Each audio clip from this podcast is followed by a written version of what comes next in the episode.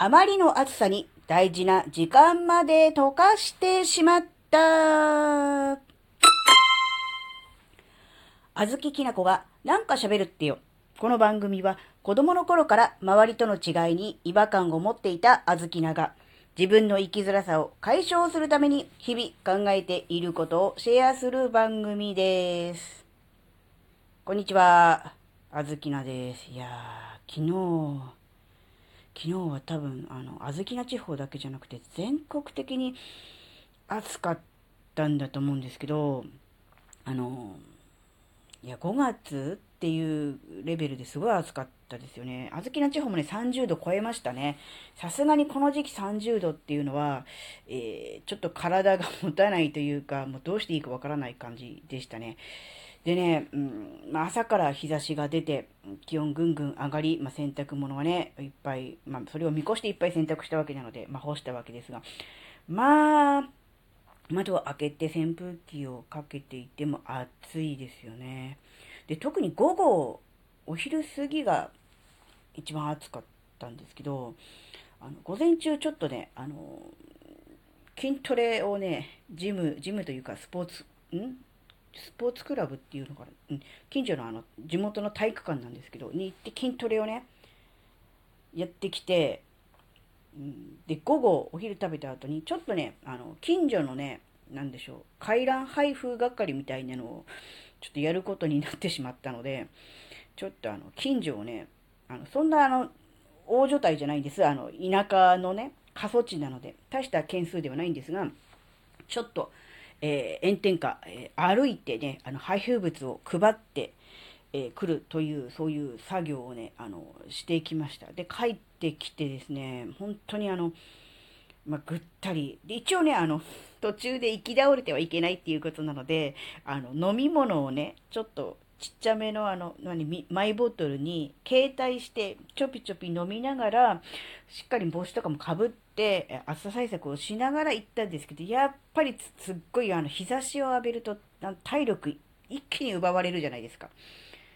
あの、よくあの、子供の運動会で、え見学してるだけ、写真撮影しているだけにもかかわらず、帰ってくるとすごくぐったりするってあるじゃないですか。なんならこう、ね、徒競走めっちゃ走って、リレーで、えー走ってきた、えー子供たちの方が元気で、えー出場していない、ただ見てただけの大人の方のがぐったりしてるってあると思うんですけど、あれは多分日差しにやられたんだと思うんですよ。あまあ、余談でした、余談でした。なので、やっぱこう、日差しを受けてしまう、ね、ましてよね、あの、30度以上超えるそういう日の直射日光。で、まして、夏場でね、連日30度以上が続くってなってれば、体の方も少しはこう、ななんでしょう、うん、ね、あの、準備ができてるというか、そういうもんだと思いますけど、ね、先週までめっちゃ寒かった、ね、っていう時があった、最高気温が1桁っていう時があったっていう、そういう時期が、もうからほどなくいきなり30度で炎天下なので、やっぱ体がついていかないんですね。帰ってきてもうすごくだるくて、あ、もうちょっと休も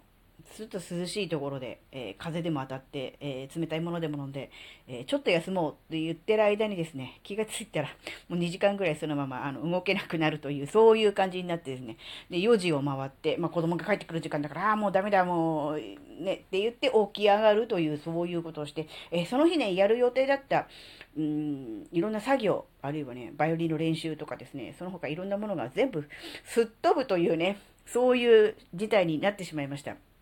えーまあ、暑いぐらいなんだと、エアコンガンガン効かせて涼しい部屋の中で作業しなよと言われれば、確かにそれはそうなんです。暑いことを理由に、えーね、炎天下歩き回ったっていうことを、えー言い訳にして、えーその後、うん、だらだら時間を、え溶かしてしまったっていう、そういう感じではありますが、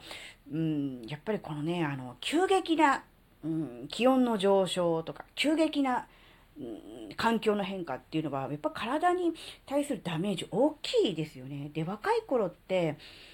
なんだろう、確かにダメージを受けてるはずなんですけど、その、なんて言うんでしょうね、回復とか、この、あるいはこうダメージを受けてもこう頑張れるみたいな、そういうのがこう、体力、気力ともにあるのでしょうが、やっぱりだんだんとしたともに、それがなくなってくるもんなんだなっていうのをね、ちょっと今回すごく実感しました。なので、そんな体に鞭打って、心に喝を入れて、それでも頑張ってやるんだというのが、まあ、王道、正しいやり方なのでしょうが、うん、それをあまりにもやりすぎてしまうと体壊すのかなって思ったんですね。なので、まあ、えやらない言い訳にして、えサボるというのは良くないとは思います。なので、それはまあ、あずきらにとってね、反省点ではあるんですが、かといって、どんな状況、どんな環境であっても、一定的に同じことをやり続けるのがそれがいいんだっていうのもちょっと違うかなって思うんですね。やっぱり自分の体が悲鳴を上げてるとか、やっぱりこうね、うん、きついなって思ってる時は、うん、やっぱりこう自分のね、えー、心と体と、えー、きっちり、え、対話をして、で、結果休むという選択肢も必要なのかなっていうことをちょっとだけ思いました。で、小豆なのは基本的にサボりすぎ、休みすぎなので、えもうちょっとちゃんとしなさいっていうことは、えあの、ちゃんと、あの自覚しましたので、今日はね、比較的涼しいのでね、その分を取り戻すと言ってもね、あの、2倍やるわけにはいきませんが、うん、あの、きちんとね、え